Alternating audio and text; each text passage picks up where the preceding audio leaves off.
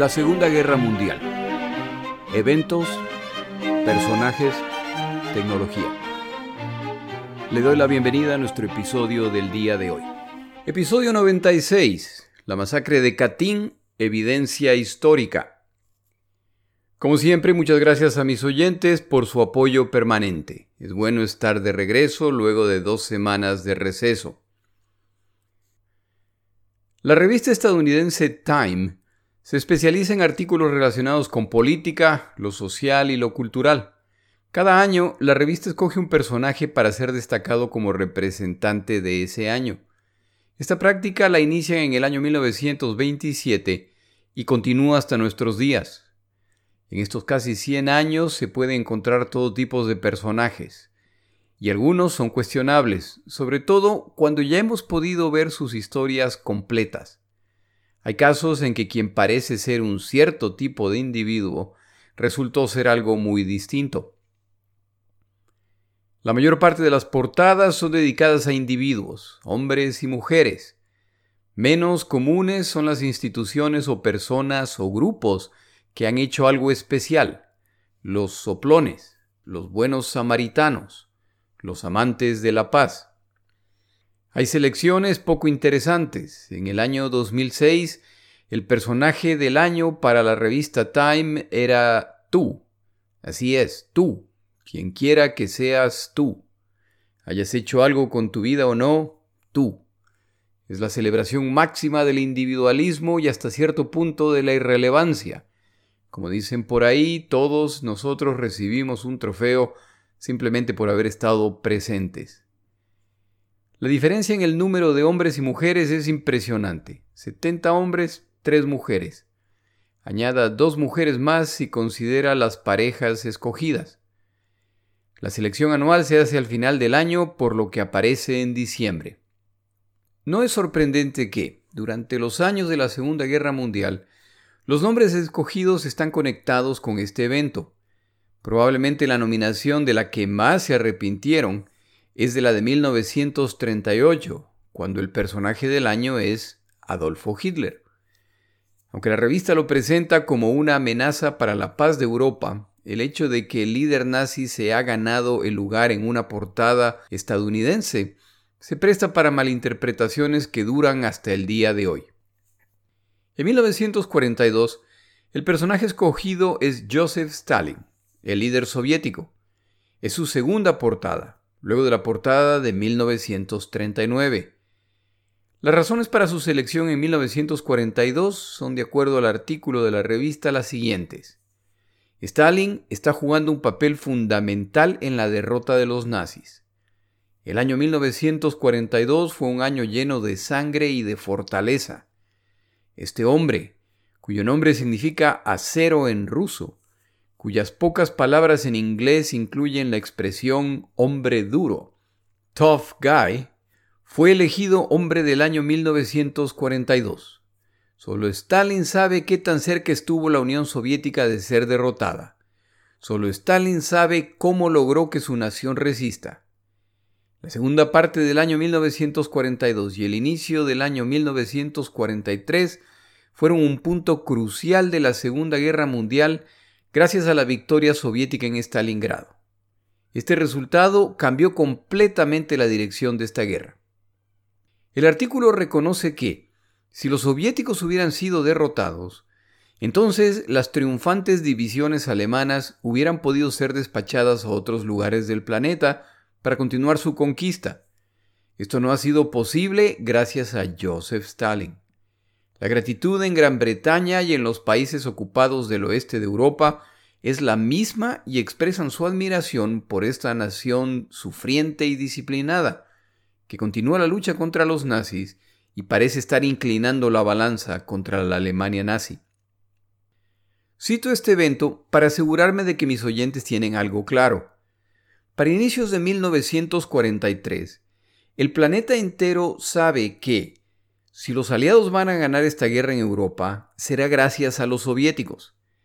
Las batallas que pelean británicos y estadounidenses en África, en el Atlántico, en el Pacífico, e incluso los bombardeos del territorio alemán, que para estos días siguen incrementándose en intensidad, Son eventos secundarios frente a la encarnizada batalla entre soviéticos y alemanes, y son los soviéticos quienes están poniendo el combate, la sangre y los muertos. El respeto y la admiración por los soviéticos y en particular por su líder Joseph Stalin es de carácter mundial y es indisputable. La transmisión alemana de abril de 1943, acusando a los soviéticos de crímenes en el bosque de Katyn, obliga al mundo a procesar la posibilidad de que los soviéticos podrían tener secretos respecto a su propia conducta en esta guerra. Si la acusación alemana es cierta, esto es muy grave. Después de todo, esta coalición pelea para liberar a Europa de la brutalidad y carnicería nazis. De ser cierto, las ejecuciones en el bosque de Katyn ni siquiera han ocurrido en un periodo de guerra. Al margen de los resultados reportados por la comisión creada por los alemanes, a la cual se puede acusar de parcialidad, de meter documentos en la ropa de los cadáveres para alterar las fechas, o de solo haber analizado cadáveres provistos por los alemanes, al ver los cadáveres no hay duda de que murieron en el invierno, en otras palabras, entre diciembre y abril, y de que murieron hace algunos años. En ese caso las ejecuciones han ocurrido cuando los soviéticos ya estaban en posesión de parte del territorio polaco y no estaban en guerra con esa nación. Estos son crímenes que ocurren durante la ocupación soviética. Estas son purgas deliberadas del liderazgo de una nación aliada a manos de otra nación aliada. Ante el público en general, gracias a los aparatos propagandísticos británicos, soviéticos y estadounidenses, las comunicaciones alemanas respecto a Katyn fueron un breve y desacreditado reporte carente de credibilidad que pronto desapareció. Tras puertas cerradas, la realidad es distinta. Ante la furibunda reacción de Stalin que rechaza los intentos de investigar estos eventos, el acto equilibrista que tienen que hacer Churchill y Roosevelt es complicado. Se enfrentan a los soviéticos respecto a Katyn y se ordena una investigación exhaustiva. Si los resultados indican que la acusación alemana es falsa, ya se ha dañado la relación con los soviéticos que no han vacilado en romper relaciones diplomáticas con los polacos debido a esta situación. Peor aún, si los resultados de la investigación indican que los soviéticos son culpables, entonces ¿qué? ¿Qué van a hacer con esa información? ¿Van a sancionar a la Unión Soviética? ¿Van a amenazar a la Unión Soviética? Que no se le olviden dos factores. La Segunda Guerra Mundial se inicia como resultado de acciones acordadas en un pacto secreto entre alemanes y soviéticos. En otras palabras, estas dos naciones ya han estado aliadas en el pasado, por lo que una nueva alianza, aunque poco probable debido a la conducta alemana, existe al menos como posibilidad. Segundo, en 1943 parece que finalmente el curso de esta guerra está cambiando y el mérito le pertenece abrumadoramente a la Unión Soviética, al margen de quién es culpable de estas ejecuciones. Los alemanes han desatado esta disputa con el claro objetivo de separar a los aliados. ¿Se debe llegar al fondo de estos sucesos arriesgando el rumbo de la guerra? La decisión de británicos y estadounidenses es clara. La respuesta es no. Aunque simpatizan con los polacos, la realidad es que los mandan a callar se bloquean las comunicaciones que procuran exigir justicia y se procura salvar la relación con la Unión Soviética y con Stalin a toda costa. Esto, por supuesto, requiere que Churchill y Roosevelt decidan ignorar hacia dónde apunta la evidencia y bloquear investigaciones adicionales. De esta forma, siempre podrán decir, como hasta hoy dicen muchos autores, que estos dos líderes no tenían toda la información necesaria para determinar concluyentemente quiénes fueron los responsables de la masacre de Katyn. El primer ministro polaco Sikorski y su gobierno en el exilio entienden su papel poco influyente por lo que acuerdan postergar este tema a pesar de sus graves implicaciones y clara evidencia.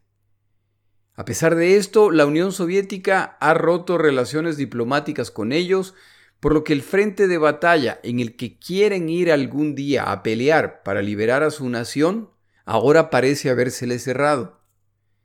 En esta relación son los polacos los que llevan todas las de perder y lo han entendido muy tarde. Aproximadamente tres meses más tarde, el primer ministro polaco en el exilio, Władysław Sikorski, muere al estrellarse en Gibraltar el avión en que viajaba al Medio Oriente a inspeccionar tropas polacas. Este es un duro golpe para los polacos que pierden a su líder más visible y respetado, y esta transición de poder se aprovecha para limitar aún más la presencia pública del gobierno polaco en el exilio. Como yo sé que algunos de los que escuchan este podcast son mal pensados, incluyendo el que escribe esto, sé que se están preguntando si este fue en realidad un accidente. Sobre todo porque la muerte se da en un momento muy conveniente para múltiples participantes. Las circunstancias de la muerte del general Sikorsky son sospechosas, y los británicos crean una comisión para determinar las causas. El informe final identifica el problema mecánico que causó el accidente, pero no las potenciales causas para este problema. El informe, sin embargo, se toma la libertad de aclarar que no fue sabotaje. Esto indigna a los polacos, ya que si no saben la causa, ¿por qué la prisa para afirmar que no fue sabotaje? Esta conclusión más que técnica es un intento burdo de ya cerrar el tema. Son malos tiempos para los polacos y desafortunadamente solo se pondrán peor. Pasamos entonces al tema central de este episodio. ¿Qué pasó en Katyn? Afortunadamente, para hablar de este tema tan polémico, no tenemos necesidad de ir a tal o cual autor, al cual se puede acusar de ser prosoviético o antisoviético. Lo que ocurrió en Katyn es aclarado a través de una fuente inesperada. Mikhail Gorbachev es nombrado secretario general del Partido Comunista Soviético el 11 de marzo de 1985. El señor Gorbachev, convencido comunista, de otra forma no le hubiera sido posible llegar a la posición más alta de la Unión Soviética, es sin embargo un reformista que busca revitalizar a la Unión de Repúblicas Socialistas Soviéticas. Tenía ocho años cuando se inicia la Segunda Guerra Mundial. Crece bajo el dominio de Stalin y ha podido observar el desarrollo soviético a través de la llamada Guerra Fría. Cree en la bondad del modelo socialista, pero ve que, a través de su historia, la Unión Soviética ha acumulado defectos y secretos que están interfiriendo con el desarrollo y la integración de las múltiples naciones que constituyen esta unión. Él considera que es necesario iniciar una campaña de transformación para corregir esto. Impulsará reformas al sistema económico y político y favorece iniciativas de transparencia respecto a errores pasados, llegando incluso al reconocimiento de crímenes y abusos soviéticos. El señor Gorbachev llama a su reforma política y económica perestroika y a su reforma respecto a la transparencia glasnost. En el proceso de implementar estas reformas que buscan fortalecer a la Unión Soviética, el señor Gorbachev abre una caja de Pandora que una vez abierta ya no se puede cerrar y que a la larga resulta en la disolución de la Unión de Repúblicas Socialistas Soviéticas. Entre los múltiples temas complicados relacionados con la transparencia que el señor Gorbachev dice estar dispuesto a favorecer, se encuentra la relación con los polacos, quienes se han asegurado que el tema de Katyn nunca se olvida y que en los más de 40 años desde los eventos de la Segunda Guerra Mundial, los distintos gobiernos polacos nunca han dejado de pedir transparencia respecto a varios temas, incluyendo el pacto Ribbentrop-Molotov que dividió el territorio polaco, las deportaciones de civiles y militares polacos y, por supuesto, Katyn. Los polacos piden acceso a los documentos originales relacionados con estos temas, pero son informados que esos documentos están sellados para todos, excepto un pequeño grupo al tope de la jerarquía soviética. Los polacos argumentan que si la nueva política de transparencia de Gorbachev es cierta, entonces esos documentos deben ser abiertos. La respuesta inicial soviética es que no existen documentos al respecto, pero la presión en Rusia y Polonia no cesa, y Gorbachev ordena que se siga buscando y se encuentra el archivo con las órdenes originales. Sin mostrar los documentos, la Unión Soviética reconoce oficialmente la responsabilidad de la policía secreta soviética en estos eventos. Esto no es suficiente para los polacos, ni para los reporteros rusos, en particular una valiente mujer, que quieren llegar hasta el fondo de esto. Esto no es suficiente porque la cabeza de la organización secreta durante la Segunda Guerra Mundial, la Venti Beria, fue ejecutado en 1953. Los polacos y periodistas rusos no dejan de insistir. Esta admisión de culpabilidad es un avance, pero esto ya se consideraba un secreto a voces desde hace décadas. Siguen insistiendo en ver los documentos originales, ya que es importante no solo determinar quiénes fueron los ejecutores, pero además quién ordenó estas acciones. Finalmente, y como resultado de la presión, se libera el documento central de esta situación, el cual no es difícil de encontrar en el Internet.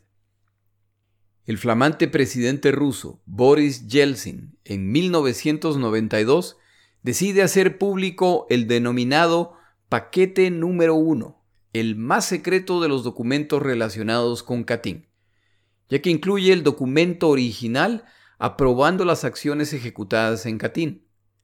El documento original tiene la firma de varios miembros del gabinete, incluyendo Lavrenti Beria, el jefe de los servicios secretos de Stalin.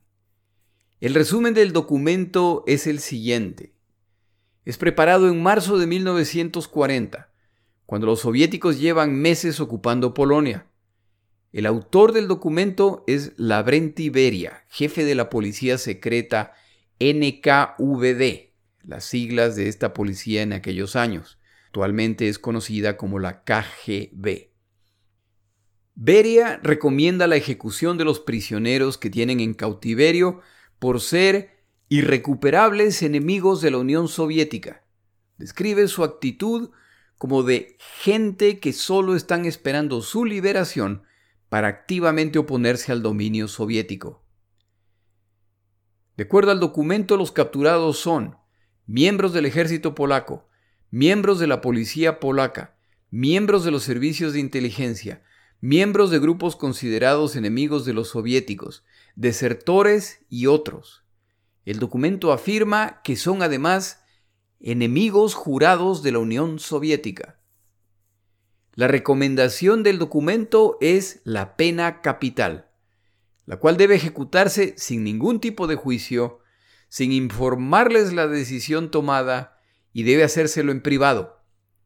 El documento aclara que los ejecutados no son 10.000, como reportaron los alemanes en 1943, son alrededor de 22.000, distribuidos entre múltiples fosas comunes en Ucrania y Bielorrusia.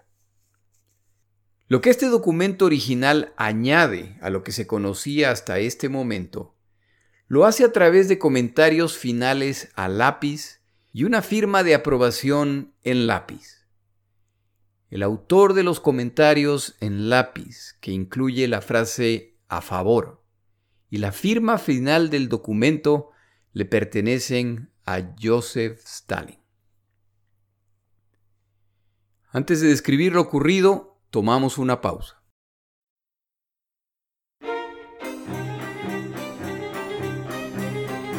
Palabras de Churchill. El primer ministro polaco en el exilio, Władysław Sikorski, muere el 4 de julio de 1943, un poco más de dos meses luego del reporte alemán respecto a los crímenes en Katyn, al estrellarse su avión despegando de Gibraltar. Su muerte es un duro golpe para los polacos, ya que él se vuelve la cara conocida de Polonia. Churchill es invitado al funeral y a decir unas palabras. Llegado su momento, él dice, Sufro con ustedes la trágica muerte del primer ministro y comandante en jefe, el general Sikorsky. Lo conocí bien. Era un verdadero estadista, un verdadero soldado un verdadero camarada, un verdadero aliado, pero sobre todo, era un verdadero polaco. Ya no está con nosotros, pero si estuviera a mi lado, creo que le hubiera gustado que dijera lo siguiente y que lo diga de todo corazón. Los soldados deben morir, pero con sus muertes ellos nutren a la nación que los vio nacer. Sikorsky ha muerto. Pero es en este sentido que deben recordar a su primer ministro y comandante. Recuerden que siempre buscó la unidad de los polacos. Una unidad con el propósito único de derrotar y castigar a los invasores alemanes de Polonia. Él luchó también por la unidad de los europeos, por la colaboración cercana en la lucha común de los aliados de Polonia en el oeste y en el este.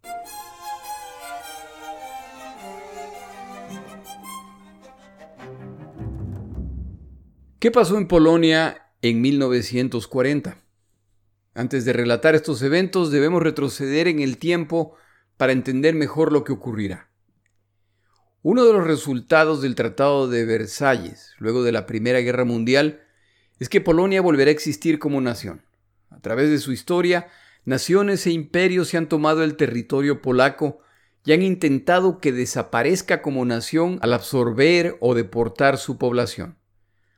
Los polacos, sin embargo, siempre han sido muy orgullosos de su identidad, y estos esfuerzos no resultan. Al renacer en noviembre de 1918, luego del final de la Primera Guerra Mundial, la comunidad internacional se asegura de que la frontera occidental con Alemania está bien definida. Esto es importante ya que buena parte del territorio entregado a Polonia se lo han quitado entre otros a Alemania.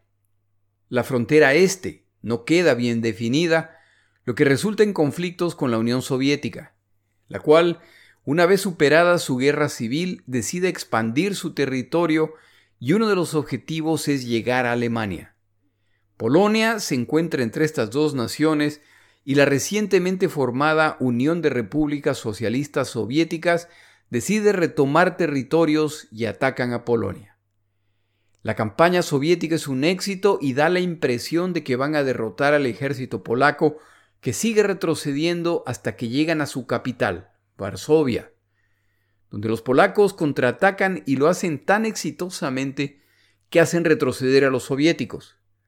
Es justo además mencionar que en esta guerra los polacos fueron acusados por los soviéticos de abusos y ejecuciones de prisioneros soviéticos. Esta victoria parcial a la que se la conoce como el milagro del Vístula, se transforma en una derrota total de las fuerzas invasoras hasta el punto que los polacos extienden su frontera y llegan a tomar territorios soviéticos en las naciones hoy conocidas como Ucrania y Bielorrusia. La derrota soviética es una vergüenza y termina con los planes comunistas de expansión por la vía militar hacia el oeste europeo. Entre los comandantes derrotados en esta guerra se encuentra al menos uno que nunca olvide esta derrota, Joseph Stalin. Llegamos así a 1939, y alemanes y soviéticos han firmado un pacto secreto en el que se han creado zonas de influencia, el término para referirse a las naciones que controlarán en el futuro. Entre ellas se encuentra Polonia, con la diferencia de que ni alemanes ni soviéticos le reconocen a Polonia el derecho a existir como nación. Al invadir Polonia, los alemanes recuperarán el territorio que perdieron como resultado del Tratado de Versalles y los soviéticos recuperarán el territorio que perdieron en la guerra de 1920 previamente descrita. Ni alemanes ni soviéticos esperan que los polacos se rindan sin combatir y tampoco esperan que una vez que ocupen el país, esta será una ocupación pacífica. Tal como antes, no hay duda de que los polacos resistirán. En los episodios iniciales de este podcast detallé la conducta alemana en esta guerra, incluyendo el envío de las tropas de las SS que pronto empiezan a ejecutar civiles polacos que resisten y judíos, sin importar si se resisten o no. En pocos meses, centenas de miles de ciudadanos polacos serán deportados a Alemania como esclavos. Por el lado soviético, desde el inicio declaran que la Unión Soviética ha ingresado al territorio polaco ahora que Polonia ya no existe como nación, para proteger a sus ciudadanos bielorrusos y ucranianos. Que no se le escapen las similitudes con la situación que estamos viviendo en el año 2022. Los soviéticos afirman que como el gobierno polaco ha desaparecido, ya no hay autoridades. El problema es que el gobierno polaco no ha desaparecido y continuará existiendo en Londres. Esto es problemático para los soviéticos, ya que esto les impide declararse la nueva autoridad en los territorios de Polonia. Los primeros días de la ocupación soviética son violentos, ya que las tropas soviéticas animan a bielorrusos y ucranianos para que tomen el control. Miles de ciudadanos polacos son enviados a prisión, sobre todo gente de ascendencia polaca y judíos.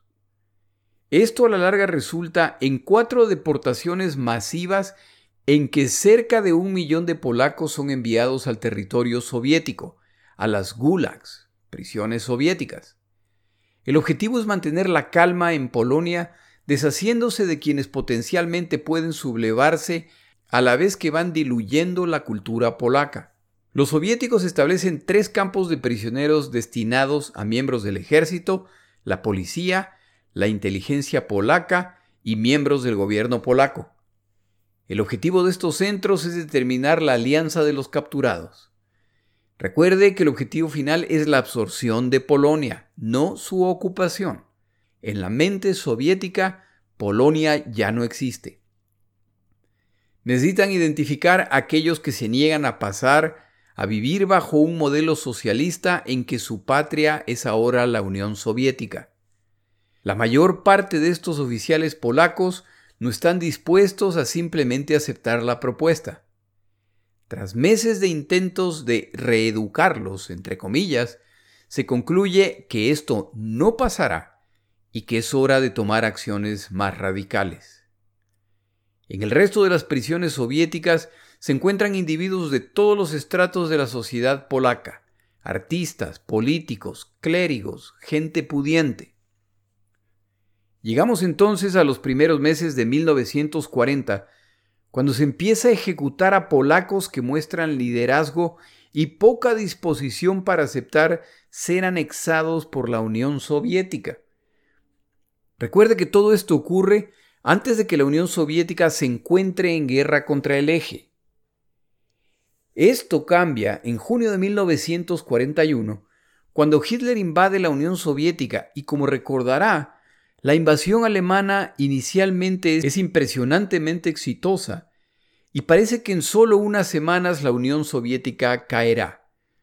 Soviéticos y polacos establecen relaciones diplomáticas en julio del mismo año y para finales de ese año el primer ministro polaco en el exilio, Sikorski, se reúne con Stalin para discutir la creación de un ejército polaco que luchará junto con los soviéticos contra los nazis. Esto es más fácil de hacer ya que los soviéticos han capturado y deportado a otras zonas de la Unión Soviética a decenas de miles de combatientes polacos. Si los liberan, estos polacos pelearán del lado de la Unión Soviética. Ya desde el inicio de estas reuniones y negociaciones hay causas de tensión entre estos dos gobiernos.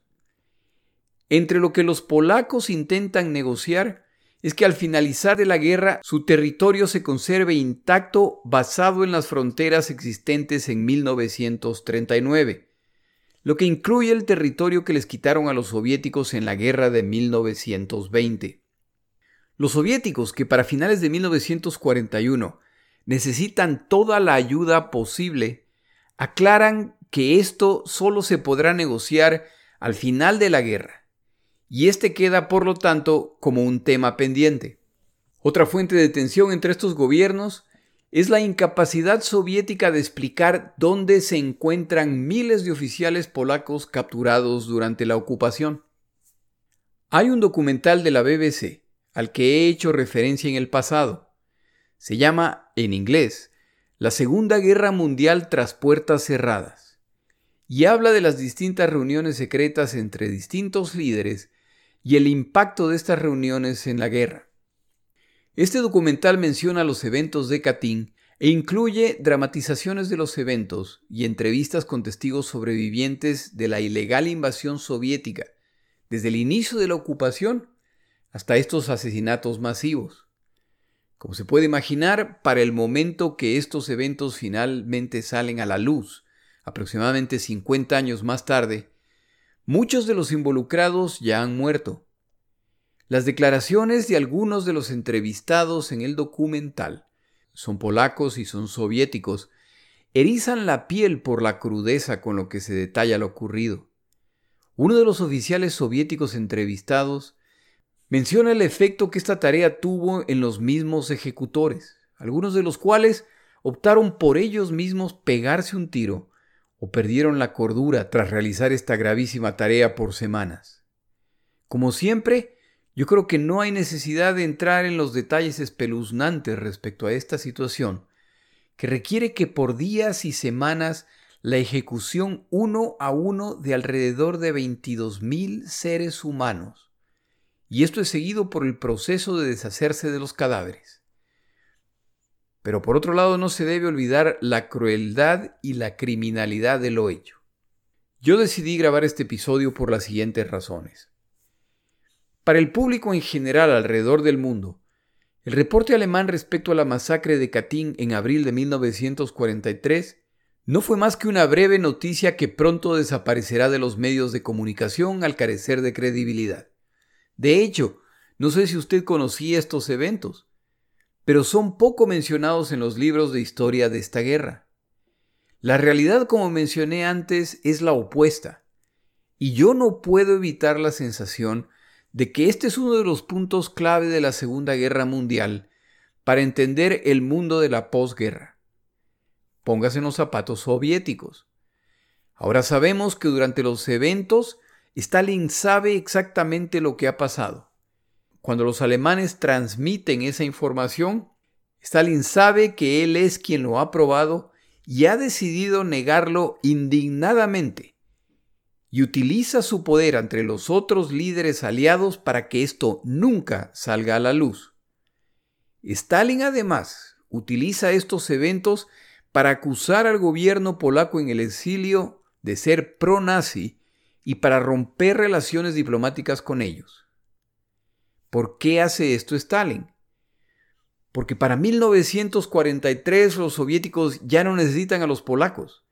Ya están ganando la guerra por sí solos y esta situación tiene la ventaja adicional de librarse de un aliado incómodo. Es un claro triunfo soviético.